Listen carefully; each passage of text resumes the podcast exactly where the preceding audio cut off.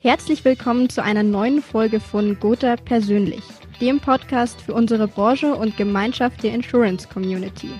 Mein Name ist Stefanie Gasteiger, Redakteurin der New Finance Mediengesellschaft und zur heutigen Folge freue ich mich sehr, ganz im Sinne der Frauenpower, Nicole Weierstall zum Gespräch begrüßen zu dürfen.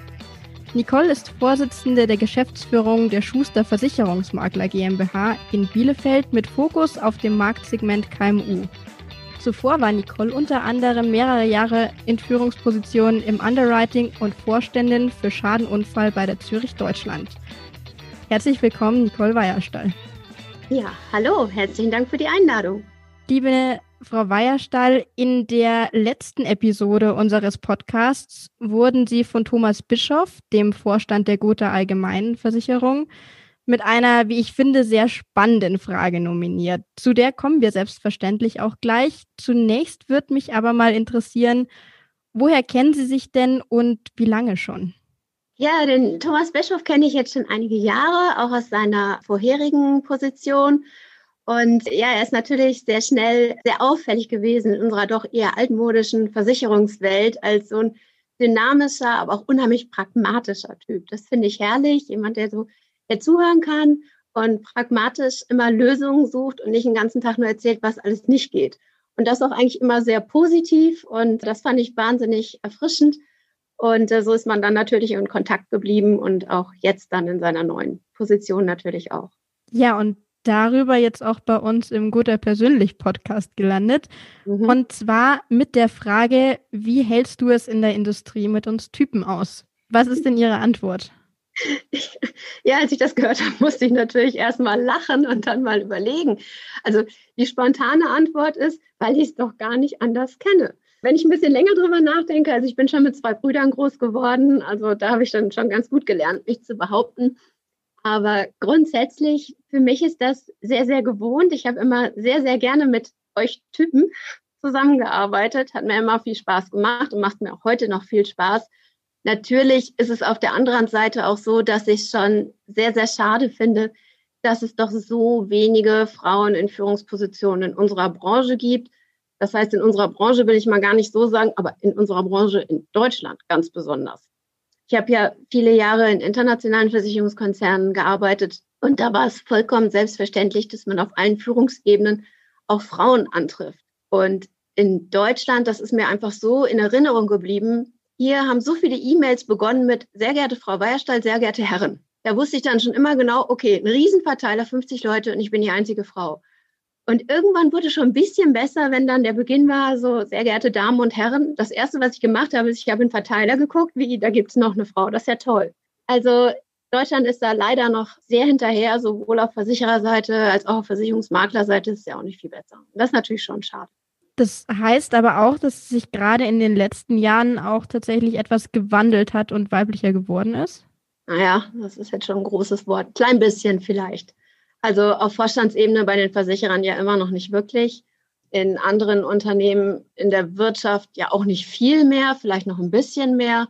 Wobei, wenn man genau hinguckt, häufig sind es dann so Funktionen in Personal und Marketing, was man uns Frauen schon mal eher zutraut. Aber jetzt wirklich eine, eine Profit- und Loss-Verantwortung, also Geschäftsergebnisverantwortung, also das richtige Geschäft, da findet man Frauen ja noch seltener. Haben Sie denn da Erfahrungen gemacht, woran das liegen könnte? Trauen sich Frauen da vielleicht gar nicht so ran? Oder ist es tatsächlich auf der Seite, dass man sagt, die Männer haben da eine gewisse Mitschuld, dass sie das den Frauen nicht so zutrauen? Ah, ich glaube, das ist, ist ganz vielschichtig. Natürlich braucht es auch Männer, die mutig genug sind, Frauen solche Positionen zuzutrauen. Aber ich glaube, davon gibt es inzwischen schon immer mehr und immer mehr. Die andere Seite ist, dass Frauen sich diese Position auch zutrauen müssen und das auch machen möchten. Ich erinnere mich da noch gut vor vielen Jahren an eine Veranstaltung, da habe ich einen Vortrag gehalten und im Auditorium saßen 80, 90 Menschen und es waren nur, und dann konnte ich es mir nicht verkneifen, im Ende an meinem Vortrag zu fragen, äh, in deren eigenen Firmen, wie viele Frauen sie denn in Führungspositionen hätten. Und dann zeigten zwei auf und die waren tätig bei einem internationalen Makler. Und dann habe ich äh, ganz provokant gefragt, woran liegt das denn? Wollt ihr alle keine Frauen in Führungspositionen haben? Und da meldete sich zum Glück ein Herr und sagte, ne, wir schon, aber die wollen ja nicht. Und dann habe ich damals gesagt, okay, Sie dürften sich gerne am nächsten Tag bei mir melden. Ich biete ein Mentoring an. Wenn die sagen, wir kennen da junge Frauen, denen trauen wir das zu, aber die trauen sich vielleicht selbst nicht zu. Und so hat damals eigentlich eine Reihe gestartet, die ich auch bis heute noch gerne weiter begleite, nämlich, dass es wirklich ein Mentoring gibt. Es gibt viele junge Frauen, die sagen, ach, weiß ich nicht, ob ich das möchte, vielleicht möchte ich ja auch mal Kinder haben. Das schockiert mich echt auch heute noch immer noch sehr. Ich habe auch zwei ganz tolle Jungs. Also man kann auch Karriere machen und Kinder haben. Das ist schon möglich. Und das ist in vielen Frauenköpfen noch nicht so drin. Und ich glaube, da braucht es wirklich Unterstützung und Vorbilder. Und das ist halt schade. Ne? Die jungen Frauen haben zu wenige Vorbilder in den Führungsgremien, zu wenig weibliche Vorbilder. Und da kann man immer wieder sagen, Mentoring ist, ist ein Weg, ne, um, um da irgendwie unterstützend tätig zu sein. Aber das nehmen auch noch zu wenige in Anspruch. Also es ist nicht nur, dass die Männer keine Frauen in die Position bringen wollen. Die Frauen müssen auch wollen. Also in dem Zuge auch auf jeden Fall dann Aufruf von Ihrer Seite, nehme ich an, an die jüngeren Kolleginnen oder die, die sich bisher noch nicht zugetraut haben, da auch mal den Schritt zu gehen und das Mentoring anzunehmen, weil ja, es gibt nicht viele Vorbilder, aber sie sind mit Sicherheit da und dann umso inspirierender. Unbedingt. Ich biete es auch gerne an. Man kann mich auch gerne direkt kontaktieren, da zu unterstützen. Viele Frauen denken ja immer, naja, den Job, ich weiß nicht, ich muss den ja hundertprozentig können, sonst kann ich den doch nicht annehmen oder mich erst gar nicht dafür bewerben. Mir hat dazu mal vor vielen Jahren ein Vorgesetzter gesagt, wissen Sie, die Sorgen sollten Sie sich nicht machen, wenn Ihnen jemand den Job gibt. Der hat sich schon gut Gedanken darüber gemacht, ob Sie das können oder nicht können. Da sollten Sie einfach mal drauf vertrauen. Und das hat mir immer wieder geholfen, so dass man diese Selbstzweifel ein bisschen beiseite schiebt und sagt, okay, wenn dich jemand fragt, ob du diese Position ausführen möchtest, der hat sich darüber Gedanken gemacht und traut es dir zu. Warum traust du es dir selbst nicht zu? Und einfach mal anfangen und ausprobieren. Und dann klappt es auch. Einfach mal machen. genau, ja. Das trauen sich Frauen leider zu selten. Aber ich glaube, das wird besser.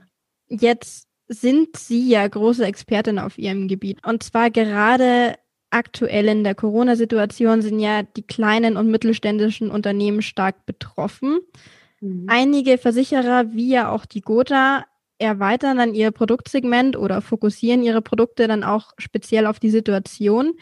Inwiefern ist in dieser Zeit denn der Makler gefragt, beziehungsweise inwieweit setzt ein so wichtiges Maklerhaus wie das von Ihnen die einzelnen Maßnahmen um? Ja, das ist sicherlich eine ganz anspruchsvolle Zeit. Grundsätzlich können wir alle nicht jammern in der Versicherungsbranche. Wenn, dann wäre das auf verdammt hohem Niveau. Denken wir mal lieber an all die Branchen, die ja momentan gar nicht aktiv sein können und wirklich Existenzsorgen haben. Das haben wir in unserer Branche glücklicherweise alle nicht. Aber klar ist es unser Auftrag, gerade jetzt auch für die da zu sein. Thomas Bischof hat das in seinem Podcast ganz toll erzählt, dass er sagte, als Versicherer hat man nicht wirklich jetzt ein greifbares Produkt. Man hat eine Police, die man verschickt, aber eigentlich ist auch nicht mal die das Produkt, sondern dieses Versprechen, in einer schweren Situation da zu sein. Das ist eigentlich das Produkt und dafür braucht es die Vermittler und gerade auch uns Versicherungsmakler, den engen Kontakt zu den Kunden zu halten und zu sagen, wir sind da. Das ist natürlich jetzt in der Corona-Zeit besonders schwierig, weil trotz aller tollen Videokonferenzen und Telefonkonferenzen nichts ersetzt dieses persönliche Gespräch, weil es geht ja tatsächlich um Vertrauen, um Vertrauen, das richtige Produkt ausgewählt zu haben, um Vertrauen, dass der Versicherer dann auch wirklich zu seinem Wort steht und im Schadenfall auch da ist. Da ersetzt nichts das persönliche Gespräch und das macht es natürlich für uns momentan auch sehr schwierig. Unsere Kunden sind ja von Privatkunden über kleine mittelständische Unternehmen bis zu internationalen Industriekonzernen breit gefächert. Und die Unterschiede sind da natürlich, dass die internationalen Konzerne schon sehr versiert sind in digitaler Kommunikation und kleinere Unternehmen natürlich schon lieber möchten, dass man das persönliche Gespräch führt und wir das jetzt immer mal wieder vertagt und vertagt haben in der Hoffnung, es wird ja bald besser. Aber wir müssen ja scheinbar alle noch recht geduldig sein. Von daher versuchen auch wir über Videokonferenzen möglichst nah dran zu sein, zu hören, wo die Sorgen liegen und dann zu schauen, wie können wir beraten, was das Risiko angeht. Aber das Kernrisiko ist natürlich im Moment einmal die Betriebsschließung für viele und andere machen sich natürlich Sorgen, was den Umsatz angeht, weil ja nun mal global die Märkte betroffen sind und das Kettenreaktionen auslöst und dadurch sich viele Sorgen machen, wie dieses und auch das nächste Jahr dann laufen wird. Also klingt, als wäre da ganz viel Empathie auch gefragt, um entsprechend beraten zu können. Unbedingt. Ich glaube, das ist im Moment wirklich ganz, ganz wichtig. Wir führen viele Gespräche, wo man sich wirklich erstmal auch die Sorgen der einzelnen Unternehmer anhören muss, verstehen muss, was die jetzt gerade wirklich umtreibt.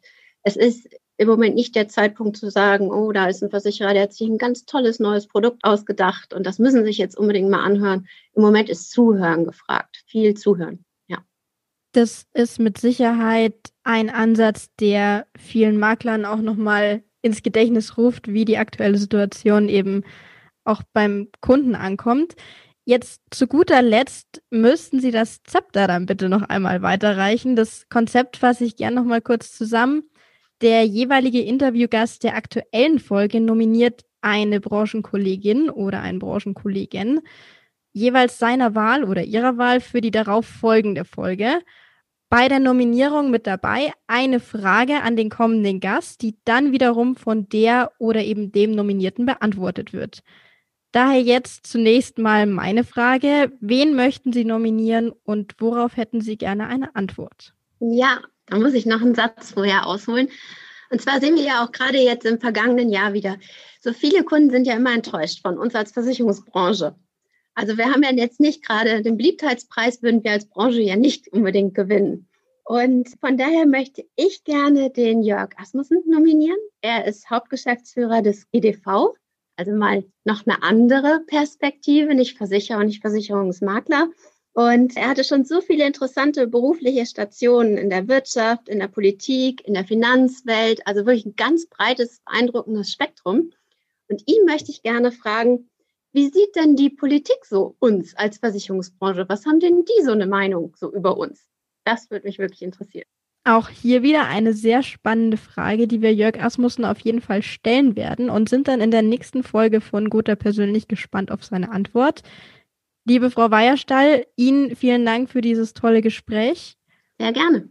Und weiterhin eine schöne Woche. Danke und gleichfalls.